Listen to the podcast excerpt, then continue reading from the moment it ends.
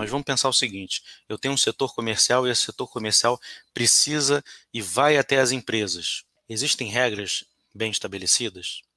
Existem regras definidas do que o seu setor comercial pode ou não pode a nível de compliance e integridade? O que o seu código de ética fala sobre isso? Seu código de ética está bem escrito?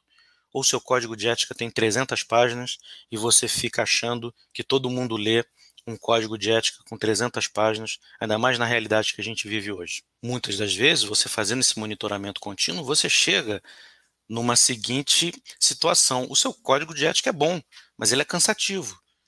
E quando ele é cansativo, a teoria e, e, e, provavelmente a percepção dos teus funcionários com relação a ele, a ele pode ser diferente. Por que, que você então não reduz o seu código de ética. E algo que muitas empresas fazem, ou pelo menos faziam em um passado não muito longe, pessoal, longínquo, que é o seguinte: pega o código de ética, infla o código de ética com tantas diretrizes, que a primeira coisa que eu falo é o seguinte: vem cá, mas qual é a dificuldade em vocês dividirem o código de ética em políticas e procedimentos? Por exemplo, a empresa ela possui vários setores.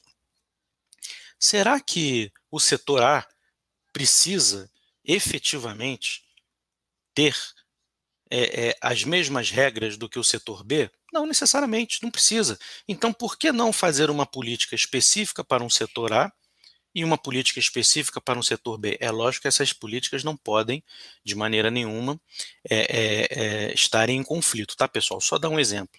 Porque aí você objetiva a leitura, você deixa a leitura muito mais fácil e muito mais palatável, muito mais interessante para as pessoas. E o código de ética é básico, isso imagino que todos vocês é, entendam, mas não necessariamente ele é básico no entendimento de como fazer um código de ética.